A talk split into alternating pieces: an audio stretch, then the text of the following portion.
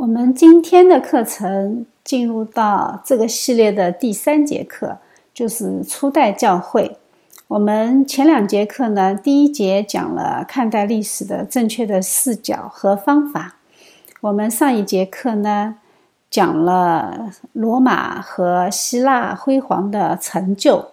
呃，因为这是我们这个系列课程的整体的底色。然后呢，今天我们就进入到初代教会这个系列。初代教会呢，我们今天会大致介绍一下初代教会的背景，它所处的那个时代的政治背景，也就是罗马的几个皇帝，呃，从奥古斯都开始，呃，一直持续了两个王朝，到公元一百年为止。这是我们今天的主要内容。我们现在站在历史末端的人往前面看，我们可以看到有一些比较巧合的事情。在圣经里面呢，我们知道神第一次呼召亚伯拉罕的时候呢，他是这样说：让他离开本地本族富家。然后第二次呢，我们看见以撒和以实玛利的分开，这是一对同父异母的兄弟。呃，在后面呢，我们看到双胞胎。雅各和以扫，呃，其中的雅各被神拣选，以扫呢，从此就在圣经里面，他是以一个非常体贴自己的肉体而呃著称的这么一个人。大家都知道那个一碗红豆汤引发的惨案。我们从这里看到这三场离开，其实也对应了人类历史上。呃，基督教历史上的三场分离，呃，基督教和犹太教之间的关系，基督教是从犹太教分离出来的，因为犹太教存在的目的，它就是为了启示基督，但是恰恰因为犹太人的顽梗，他们不愿意承认基督是他们的弥赛亚，所以就有了基督教的分离。所以我们可以把它看作是亚伯拉罕离开了本地本族和富家，因为我们基督徒是亚伯拉罕属灵的子孙。我们第二次呢看到天主教和东正教的分离，这一对呃算是兄弟吧，呃在不同的政治原因下，在复杂的地理环境下。呃，在一些更加复杂的政治背景下，那天主教和东正教就分开了。呃，我们后来呢又看到根正教从天主教里面再度的分离，在这一场分离里面，我们可以看到他们是教义之争，主要是回归圣经，那也就是象征着。雅各和以扫的分离，因为雅各是属灵的拣选，是神在属灵上拣选他；以扫呢，他是呃属肉体的，他是体贴自己的肉体。那么天主教呢，我们不能很单纯的用这一个角度去解读他们，觉得他们是属肉体。其实天主教呢，它在整个基督教的历史中，它有过非常杰出而又努力的贡献。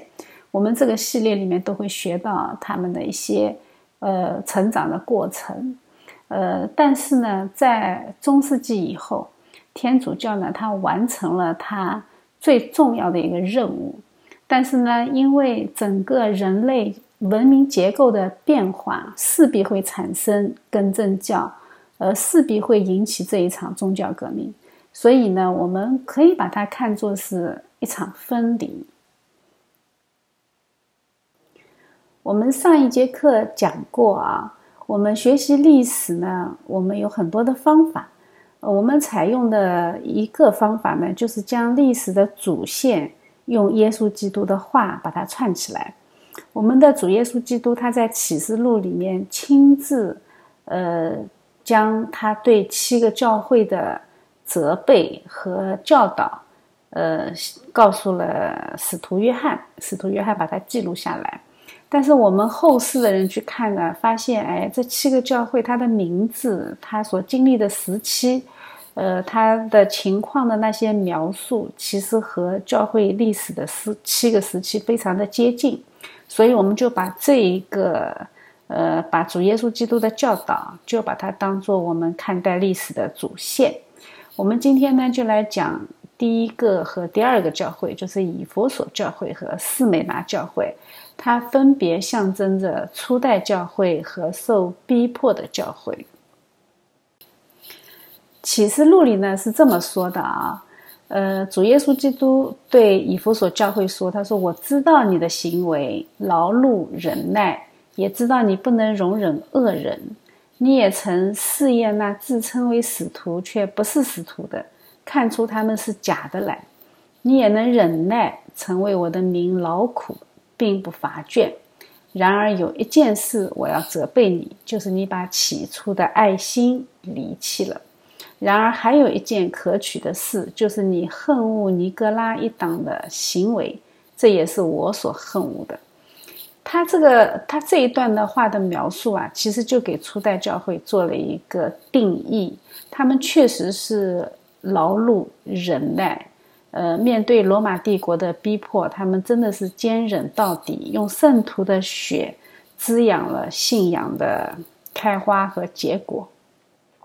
但是呢，在这样的过程中，他们面对的是罗马帝国急剧的压迫，非常剧剧烈的压迫，所以呢。主耶稣说：“有一件事我要责备你，就是你把起初的爱心离弃了。我们知道，人在受到逼迫的时候啊，人是会有恨的心，会有恨恶的心。当时这么多基督徒被杀，呃，被非常残忍的方式杀害的，呃，所以呢，信徒当中难免会有一些怨气。呃，我们猜想啊，这很有可能就是主耶稣基督。”这样责备他们的原因，呃，但是呢，我们后面看到他说他恨恶尼格拉一党人的行为，我们不知道尼格拉一党是什么意思啊？但是从字面解释的话呢，尼格拉呢好像有点是圣品阶级，那圣品阶级就是在教会里面分等级，所以神在一开始的时候，在责备以弗所教会的时候，神其实就是反对我们。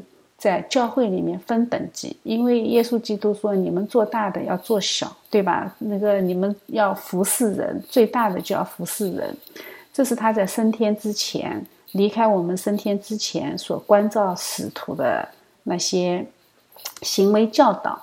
但是我们在天主教里面呢，恰恰看到被这个世界所逼迫，他们慢慢、慢慢、慢慢的一点一点背离了神的话。所以呢，神在这里呢，他表扬了初代教会，坚守了这个原则。讲罗马的历史呢，我们就一定要讲奥古斯都·沃大维。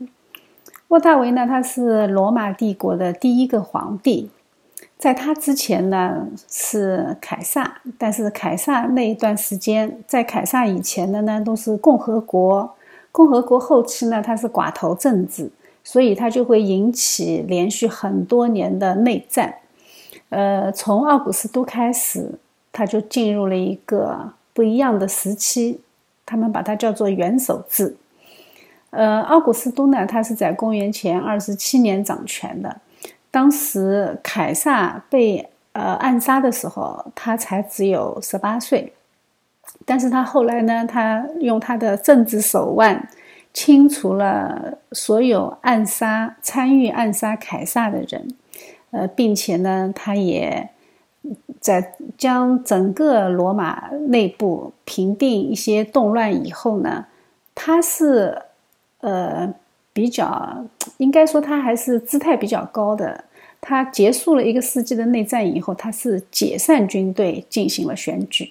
但是因为呃元老院当时的元老院呢，他对以前寡头政治时期连年内战的那种印象实在太深刻了，他们不愿意再回到过去，所以呢，奥古斯都就高票当选，呃，成为了新的执政官。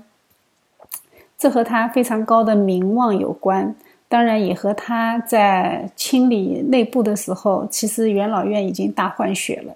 换上去的人，其其实基本上在政治上也是比较倾向于他的，那么他的高票当选就不奇怪。但是呢，他确实他在当政期间，他维持了四十三年的和平，他也没有对外发动大规模的战争，而且他也修复了城市，因为连年的内战，整个罗马已经破败不堪。呃，那个时候的修复啊是要花钱的，而且呃你还不能花国库的钱，所以呢，他基本上是自己的钱拿出来修复城市。然后用自己的钱去搞一些大型的群众性的娱乐活动，让老百姓过得开心。而且呢，他非常的高举宗教，他在整个罗马建立了一个敬神的、非常敬虔的这么一个态度。虽然他敬的那个神不是真神，是属于偶像神，用我们基督教的话说，但是呢，他却有一颗敬虔的心。他也要求道德圣洁，他对整个呃罗马的民风洁净起到了非常大的作用。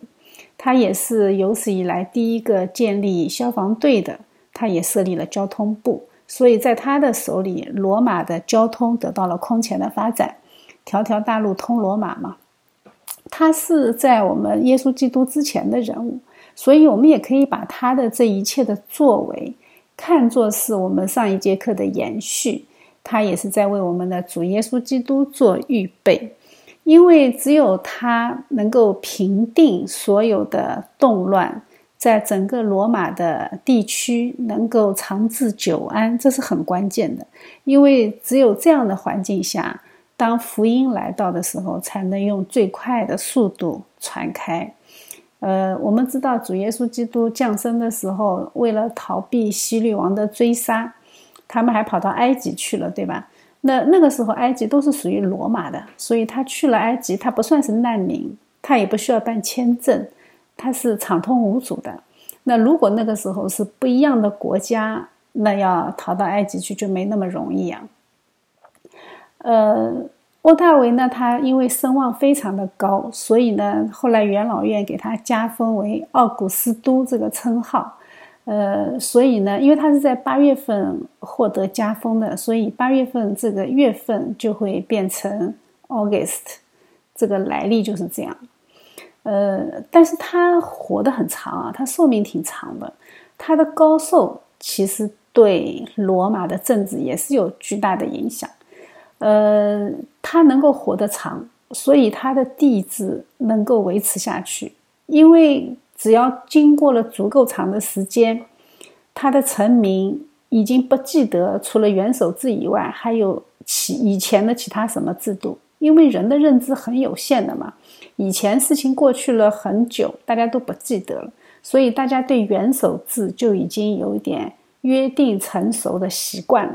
奥古斯都他登基做皇帝的时候，他可没说自己自己是皇帝，他只不过是执政官。但是因为他的长治久安，民众就接受了这种元首制度。他要是死的早一点的话，那事情可能就不是这样了。呃，所以呢，他的呃整个人啊，他的个人的城府，他的忍耐手腕，呃，和他如呃如日中天的政治声望。也是非常重要的，在他的整个呃帝国的转型期，呃，他有很多的政策，在很多的方面都影响了以后的帝国政策。比如说，他维持常备军，并且屯守在边疆，呃，他的皇位的据存方式、据存原则也完全不一样，呃，然后使用皇帝的经费装潢首都，这个也是从他开始的。他最重要的遗产呢，是给了维持帝国在未来两百年和平和繁荣的制度。他在各种制度上都进行了更新，呃，所以在帝国时代呢，他的行为就被奉为明君的典范。呃，虽然后世的罗马皇帝都是用凯撒·奥古斯都的称号，但是真的只有少数人能够真正的配得上。奥古斯都，他的继任者是提比留。提比留赫赫有名，是因为我们的主耶稣基督死在他的任期之内，而且复活升天以后降下了圣灵。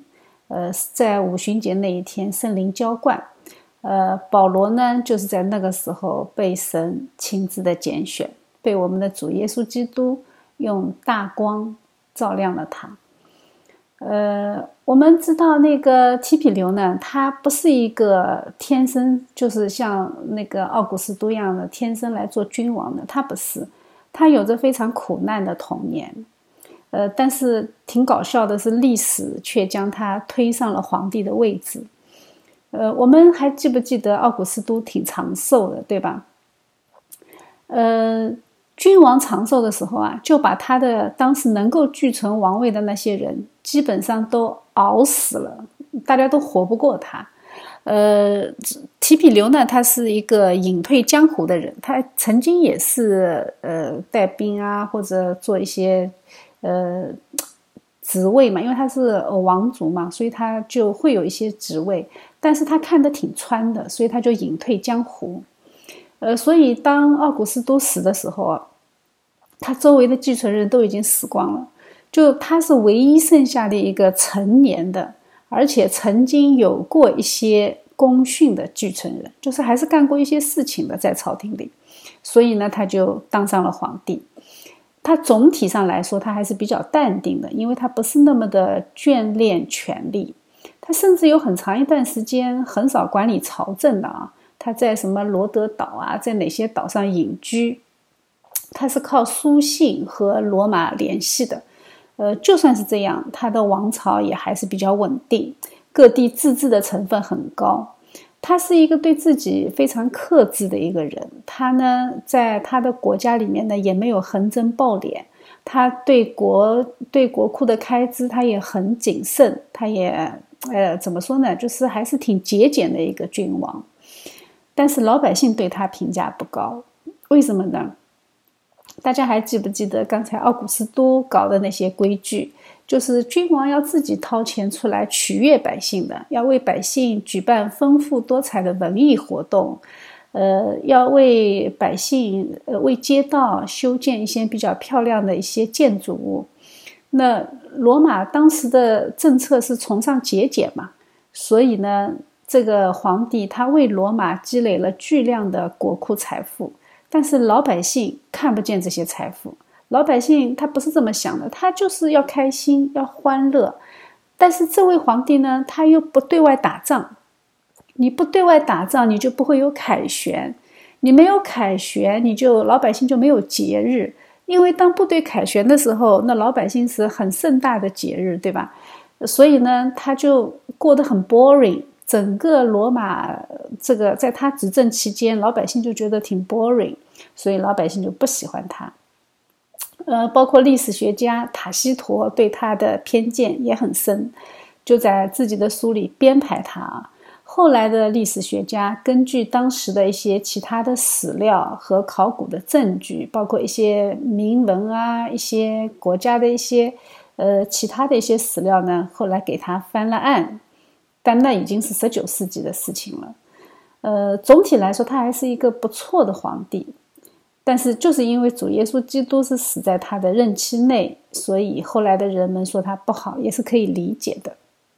从这里我们就可以看出来啊。老百姓是无知的，他们要的就是眼前的快乐。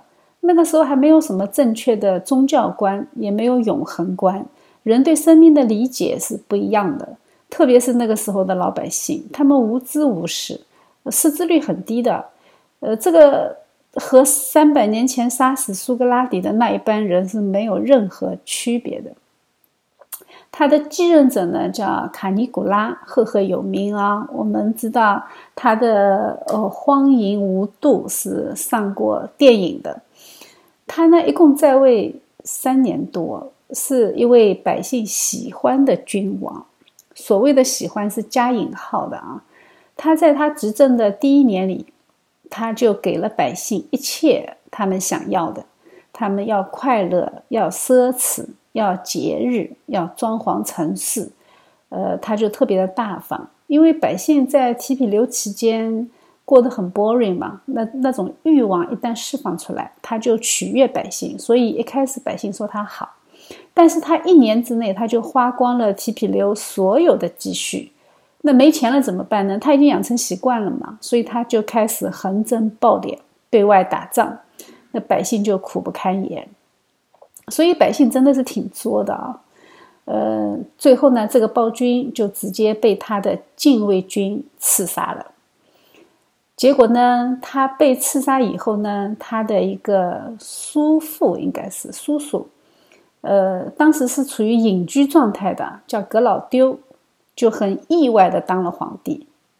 他当选的时候都已经五十多岁了，呃，因为这是他是唯一和卡尼古拉有亲戚的，有亲戚关系的。嗯，因为是叔叔嘛，他为什么会隐居呢？因为他从来就没有参与过罗马的政治，他出生的时候是有点残疾的，可能是小儿麻痹症，所以他一直是被排除在政治之外的。所以当卡尼古拉被禁卫军杀掉以后，禁卫军又把他保护起来的时候，他吓坏了，他还以为是来抓他的。就这个过程是很戏剧性的，他的当选纯属意外，但是又因为他从来没有涉足过政治，所以他也没有什么自己的政治班底。当上皇帝以后呢，他就只能用自己的家奴，因为他家里的人他认识，他了解，所以他就把他们的家奴都给他们自由，然后呢，就让他们在秘书处啊，在一些行政部门任职。这些人后来慢慢的就变得。非常的有权势，呃，也为他们自己谋取了很多的利益，这个很正常啊。穷人乍富，小人得志，都是会有一些行为非常异常的那些心理，呃，当然这种行为就会得罪很多人，呃，因为他从小在政治圈之外，所以他从来也没有政治野心，所以在格了，呃，在那个格老丢，呃。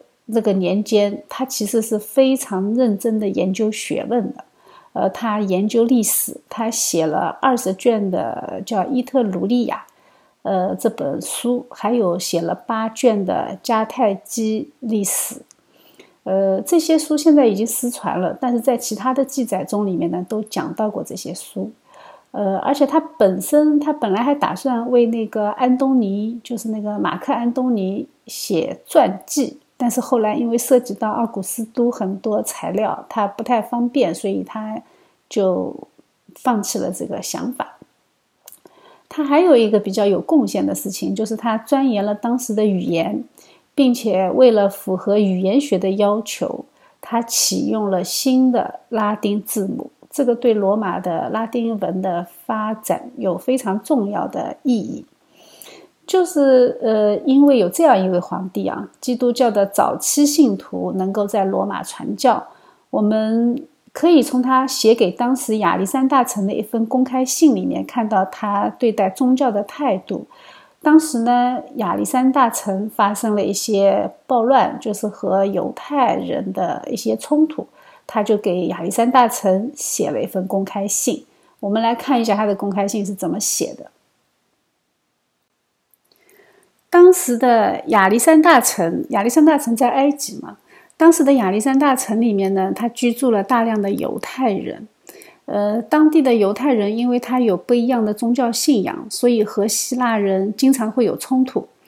呃，当时呢有一场比较大的冲突以后呢，他就写信给他们。在这份公开信里面，我们可以看到他是怎么说的啊？他说。至于到底是哪一个团体要为那场与犹太人的械斗负责，我并不愿意做严苛的调查。虽然我心中充满了对于挑衅者的深深愤怒，我在此昭告诸君，立刻停止这种彼此之间毁灭性的顽固敌对心态，否则我将被迫向你们展示一个仁慈的第一公民。是可以如何行使他的正义之权？因此，由我再次提醒诸君：你们的祖先亚历山大城过去的居民是如何的向迁居于此的犹太居民表示友善，并且未对他们所遵从神明的仪式显出任何的蔑视。在尊贵的神君奥古斯都的时代。听任犹太人遵循自己的习俗生活。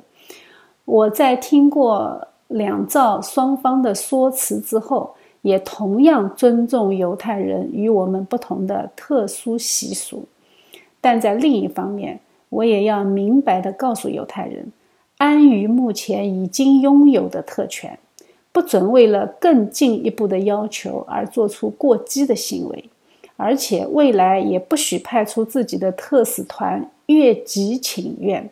仿佛自己是居住在另一个完全不同的城市，并且也不准因为自己的信仰而对希腊式体育赛会施加压力，因为那是属于全体城市居民的娱乐。此外，不准从埃及其他地方或者叙利亚地区无限制地带来新的犹太社群。这种行径让我不得不怀疑其背后有更严重的动机。否则，如同对付一场感染全世界的瘟疫一般，我将会采取一切手段进行报复。如果亚历山大城内的驻军能够放下这些争端，你们能够答应彼此以祖先的方式和平共存，我将为这座城市倾注永恒的关注，如同一座与我们长久以来维持的传统友谊的城市。我们可以看出来啊，他在这封公开信里面，他是用恩威并行的手法，两边都责怪一下。但是呢，它里面透露出来的是尊重，呃，他是非常有政治手腕的啊，应该从这里看。呃，所以呢，历史历史是很有趣的啊，因为他是人到中年才意外当皇帝的嘛，所以他手下没什么政治势力，他唯一能依靠的就是自己的家奴。所以他那些被释放出来的奴隶，后来做秘书处的高级行政官员，这就给后来的历史学家塔西佗，哎，对啊，又是他，就把他写的比较无能，比较多疑残暴。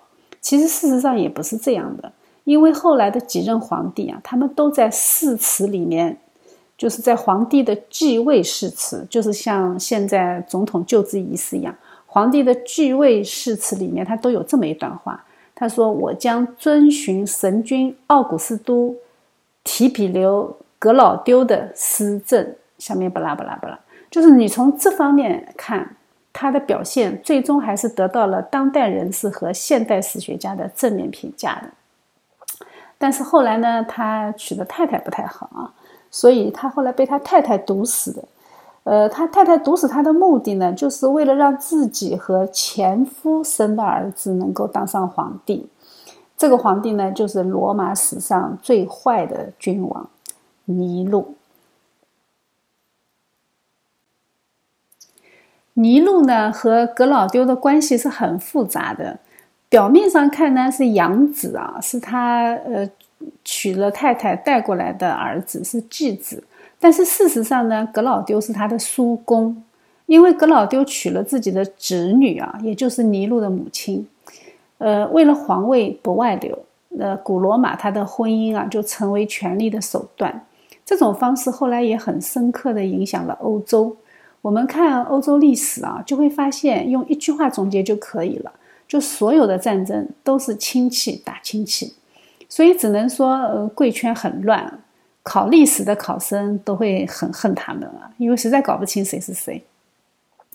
那尼禄呢，是呃居里亚格老丢王朝的最后一位皇帝。这个王朝呢，是从屋大维开始，然后到尼禄结束。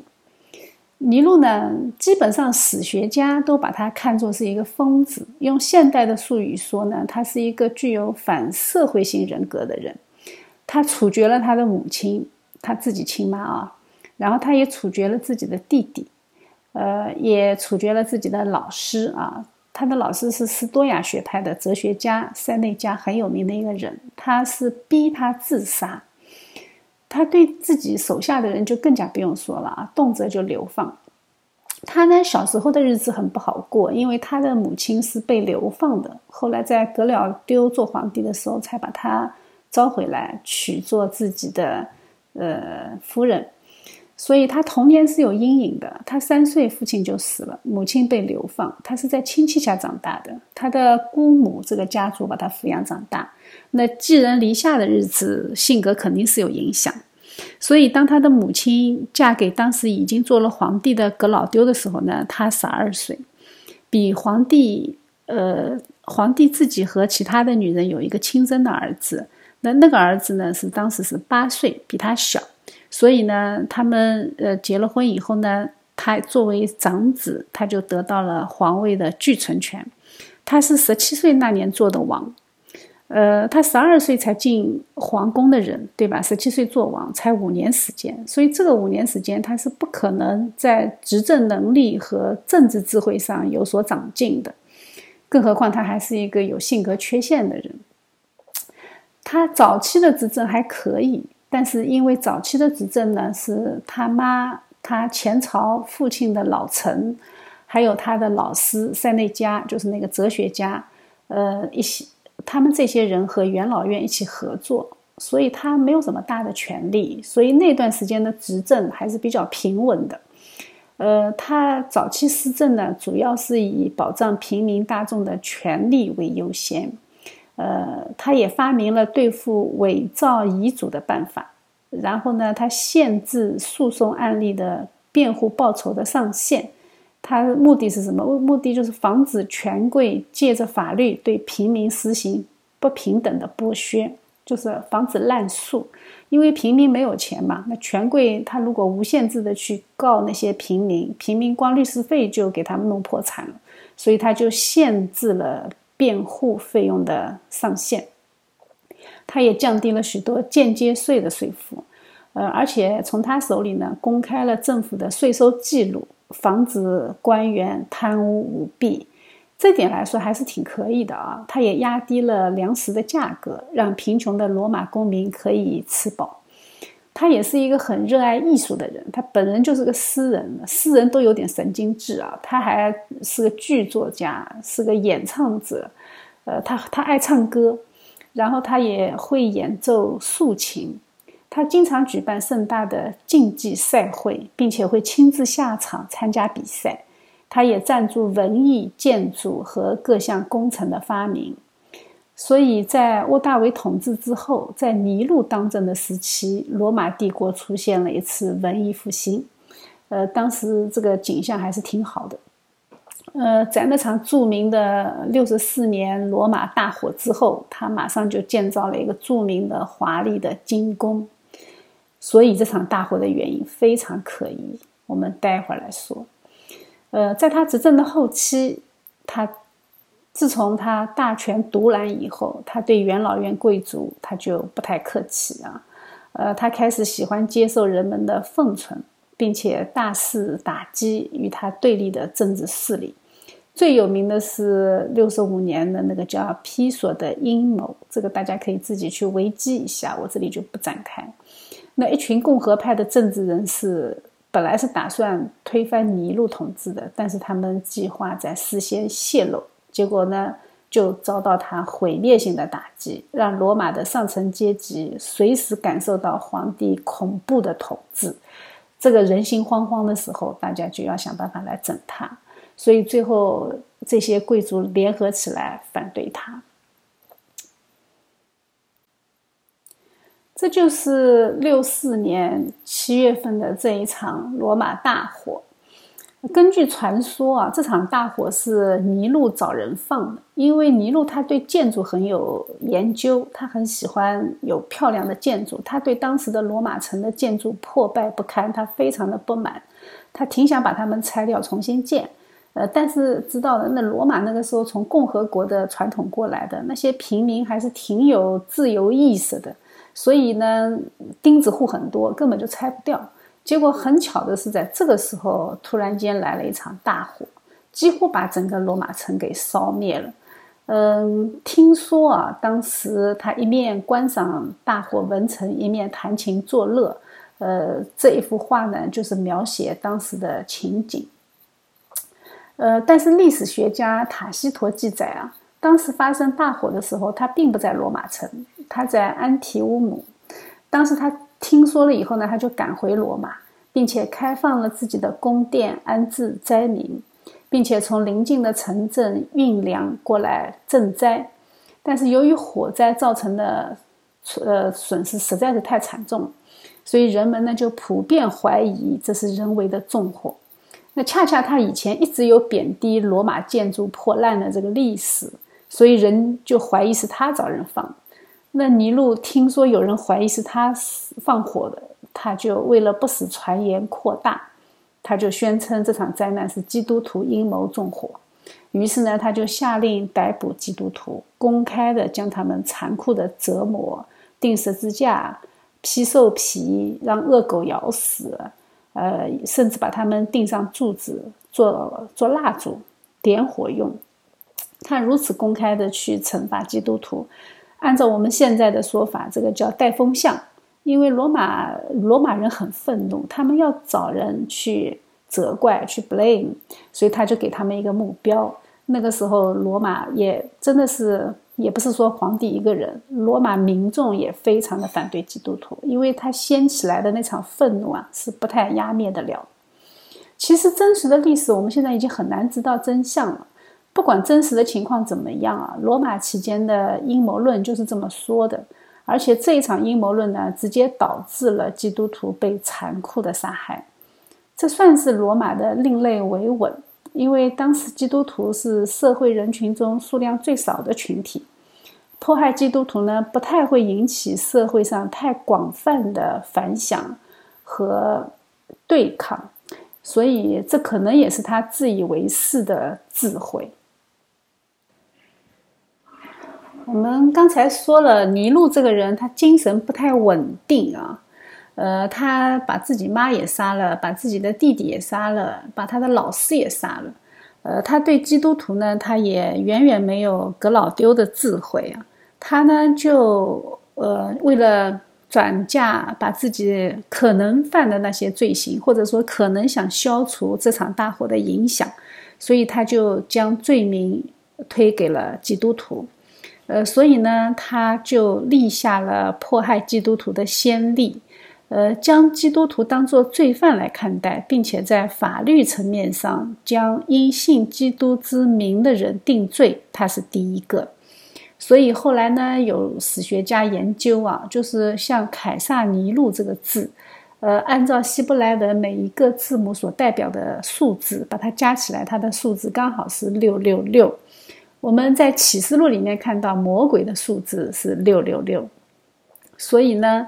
呃，尼禄呢，就是我们传说中敌基督的代表人物，而且在末世的时候，在启示录时代还会有一个敌基督出现。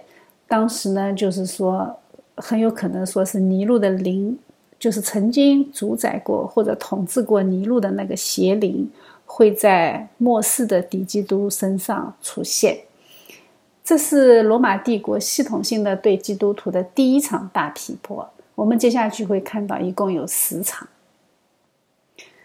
当时罗马帝国在犹太地区呢，他的巡抚叫 Florus 啊，这个人的人品很差，暴虐无道，所以他在做犹太巡抚的任内，他的所有的人生目标就是为了搜刮钱财，他就是为了赚钱。他几乎不理朝政，所以他的贪赃枉法几乎是毫不掩饰的啊，肆无忌惮。所以他统治其内的人就根本没有办法安居乐业，他所到之处都是横征暴敛。当时的情势非常的紧张。那当时任叙利亚总督的那个加流啊，他呢已经听说犹太地区的混乱。所以他在公元六十六年就借着犹太人过逾越节的名义，他就来视察耶路撒冷。那犹太人我们知道，犹太人是很会告御状的啊，所以犹太人呢就趁加流在的时候呢，就去告弗洛瑞斯的种种恶行。呃，加流呢就当面表态，在群众面前答应说要惩罚这个弗洛瑞斯。那当加流离开耶路撒冷以后呢？那这个弗洛瑞斯非但没有检讨自己的行为，反而变本加厉的迫害犹太人。他我就是感觉我要你们去告状，我就给你们难受。所以呢，他就呃逼的罗马人，呃逼的那个犹太人更加激烈的去对抗罗马。那你要知道，一旦犹太人闹事，这个人他就可以以犹太人闹事为理由去申请维稳经费，对吧？那维稳经费也是他很大的一项收入。所以之后呢，他又向犹太人的圣殿征收呃税，特别税啊，圣殿特别税要金子十七塔兰德。但是犹太人，我们知道犹太人很爱钱的嘛，他不愿意这样去接受你这样莫名其妙的征税。呃，所以呢，他就趁机率领军队到耶路撒冷，想用武力去达成他的心愿。所以呢，引发了犹太人的全面叛乱，这就是第一次的犹太战争。那犹太战争是公元六十六年展开的。虽然一开始打仗的时候犹太人占上风，但是呢，后来的那个帕斯呃，那个那个维斯帕先这个将领。他就来评判，就是罗马派过来的啊。我们待会儿会讲到他。那当他一来到以后呢，呃，这个耶路撒冷的战况，犹太人就不占上风了。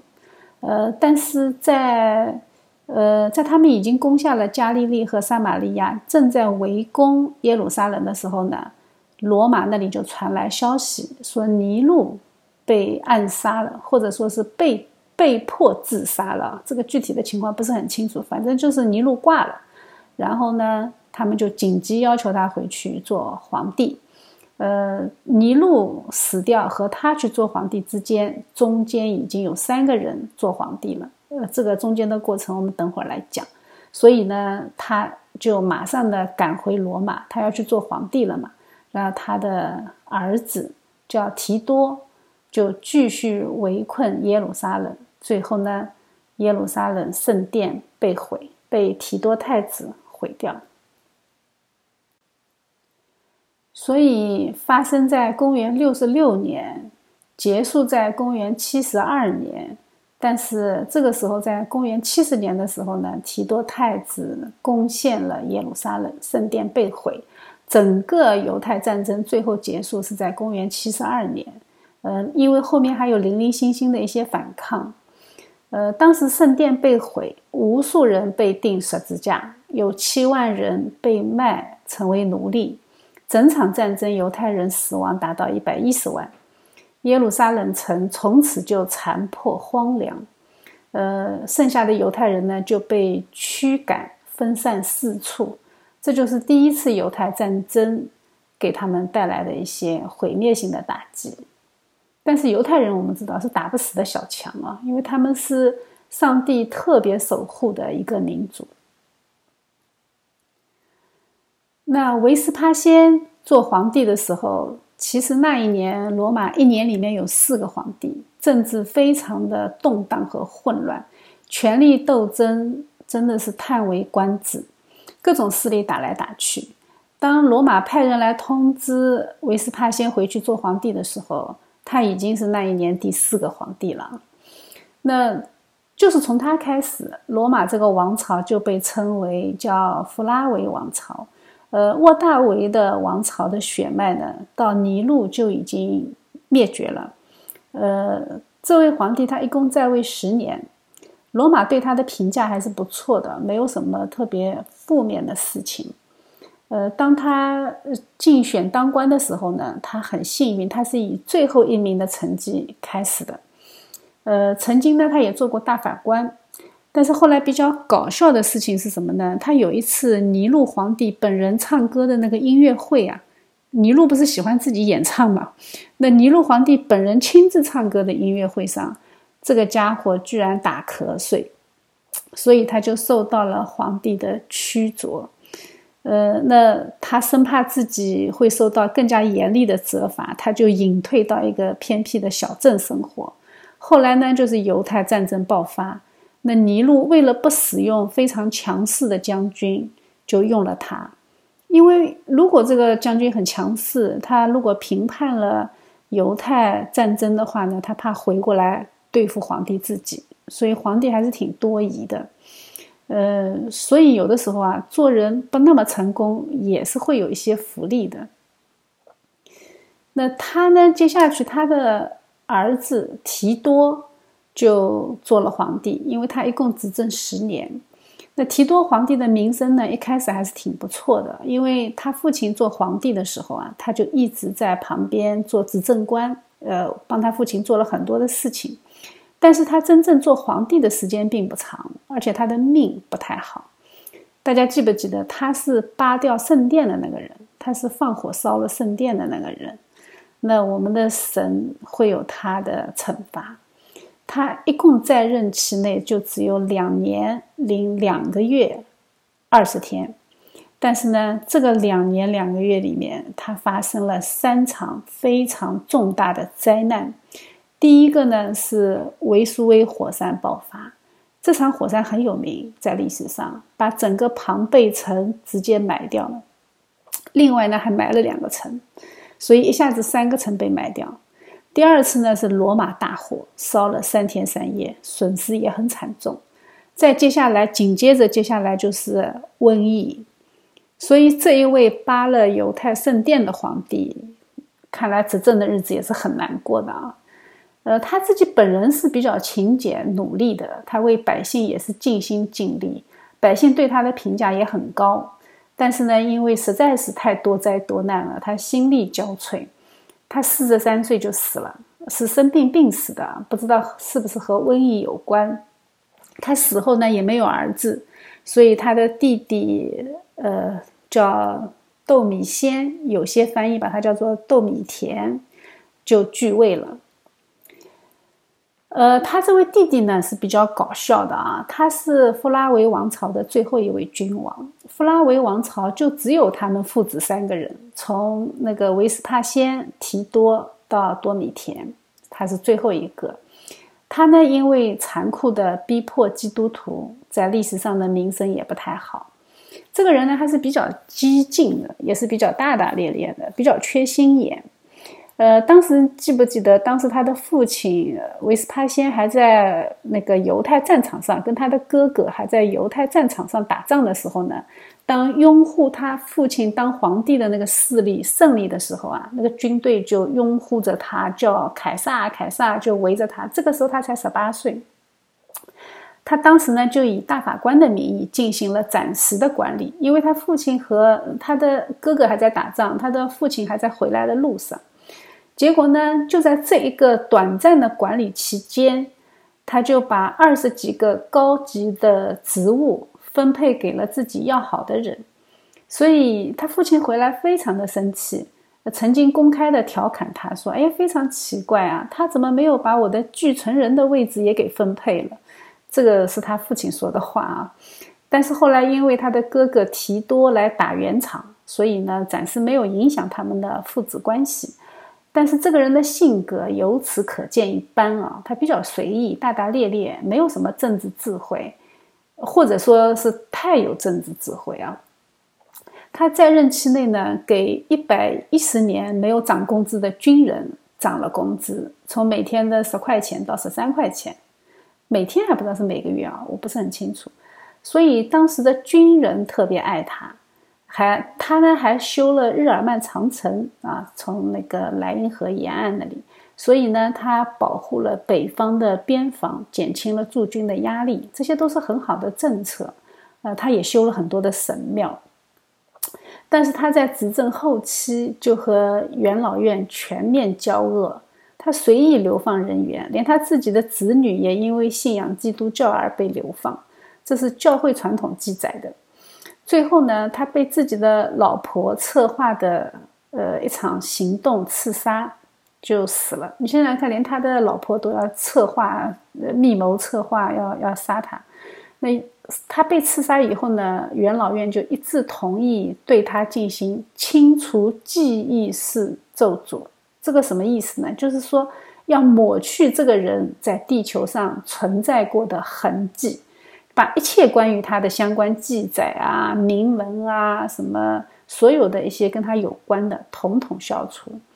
可见啊，大家有多恨他。基本上就是让这个人和他的个人记录在人间消失。所以，关于他的记载有很多，后来是在教会传统里面找到的。在他的这一场迫害里面，主要是针对小亚细亚地区。所以呢，使徒约翰当时是在以弗所教会嘛，是在小亚，所以就受到了波及，说是要把他下油锅。但是因为主的保守啊，不知道是最后没下成，还是下了没死啊，这个我们就不清楚了。但是最后呢，他就被流放到巴摩海岛，他在岛上写了启示录、约翰福音以及书信。呃，在多米田被暗杀以后呢，约翰就回到了以弗所教会，在那里终老。所以呢，在小亚细亚的那个逼迫期间，约翰写了呃福音书和书信启示录。呃，在这之前啊，就是在尼禄之前，格老丢和尼禄年间。我们知道，所有的新约书信和新约的呃书卷都是在那个时候完成的，除了约翰，所以约翰是新约最后的作者。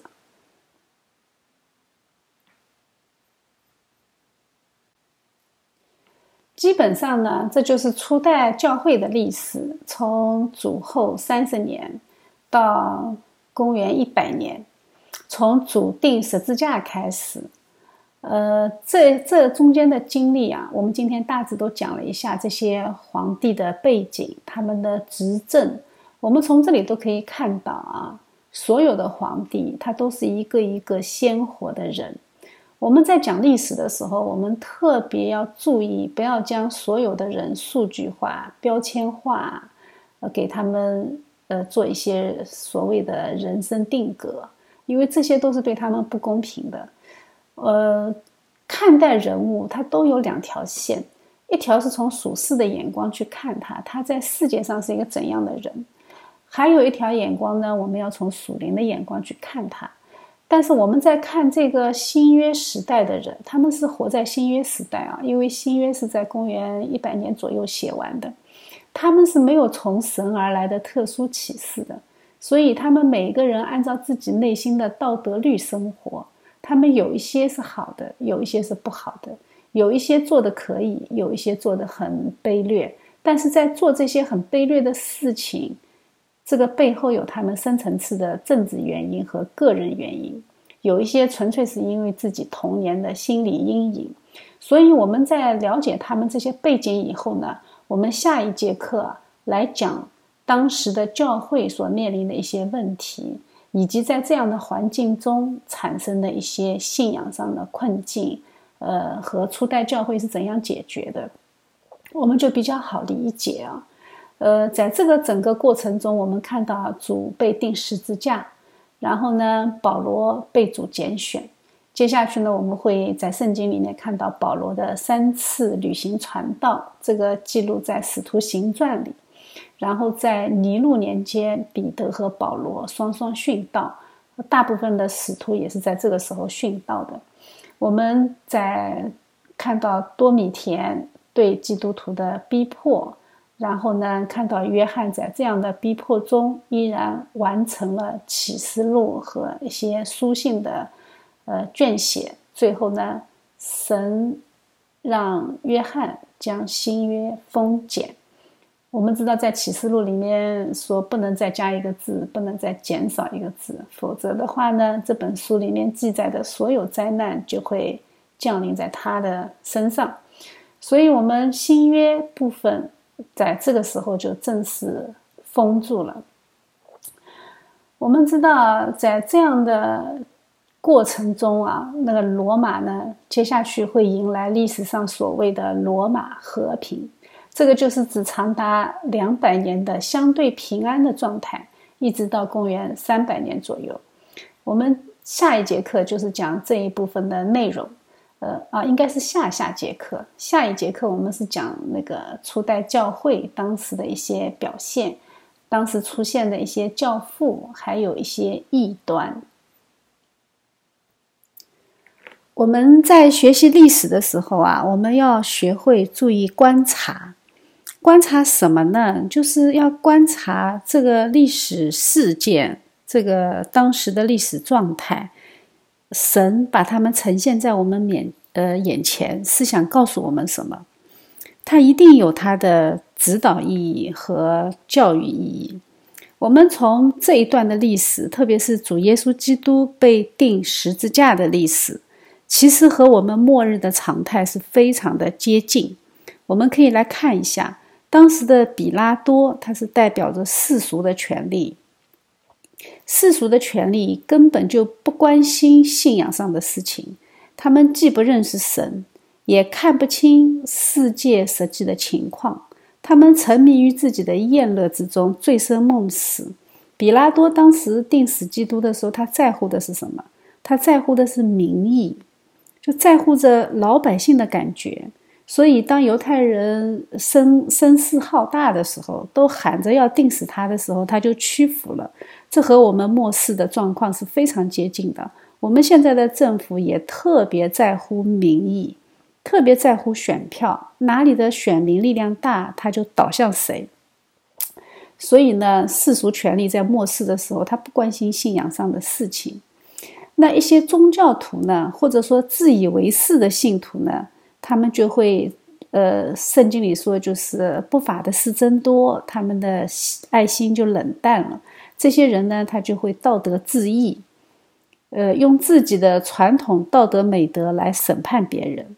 在信仰里面内杠，指责定罪别人，呃，让魔鬼来找到破口，或者他甚至直接为魔鬼代言，成为攻击信徒的排头兵。这些人就特别特别像犹太公会。犹太公会当时是特别热心为主做事的嘛，但是他们却做错事，对吧？像保罗，很认真的法利赛人，呃，所以他们都是自以为是的信徒。我们在末世的时候，我们就会看到许许多多在教会里面自以为是的信徒。我们甚至可以看到有一些传道人站在讲台上，大肆的批评其他的传道人。这是呃让人感到非常难过的一幕啊！神已经说了很多遍，不要去论断别人。呃，奥古斯丁说嘛，我们在原则上的问题，我们。要合一，但是在非原则性的问题上，我们要什么？要自由。但是在一切的问题上，我们要相爱。这个才是我们正确的关于信仰的态度。但是事实上呢，真正在基督里面有信仰的人，在末世的时代，恰恰像基督的十二个门徒，他们被世俗权力压迫，不敢说话。他们因为政治正确嘛，他们就根本就不敢发出自己的声音。他们爱惜自己的羽毛，生怕被别人指责。我们从有些所谓的西方精英，他们身上都能看到这样的影子。最后呢，最后都是三次不认主的彼得。所以我们在末世的时代，我们真的要好好的警醒，要好好的审视自己。我们在看历史的时候，一定要对照自己，就像我们看圣经也要对照自己一样。我们学习这一切，不是为了指责别人，而是为了看清自己，在这末世的世代，能够为主站立得住。